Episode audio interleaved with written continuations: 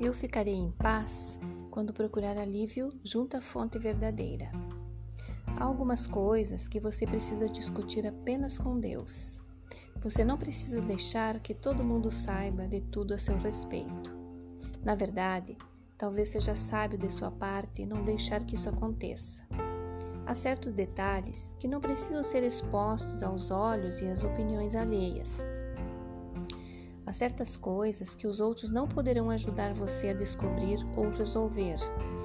Há certos aspectos de sua personalidade que não devem ser revelados aos outros porque precisam de cura. Ninguém pode curar você. Só Deus é capaz disso. Há alguns pontos da sua vida tão confusos que você não pode correr o risco de deixar alguém entrar e tornar as coisas ainda mais difíceis do que já estão. Há certas particularidades a seu respeito e a respeito da sua vida para as quais você precisa de conselhos divinos. Leve essas coisas até o santuário do seu coração e peça a Deus que lhe mostre o que fazer.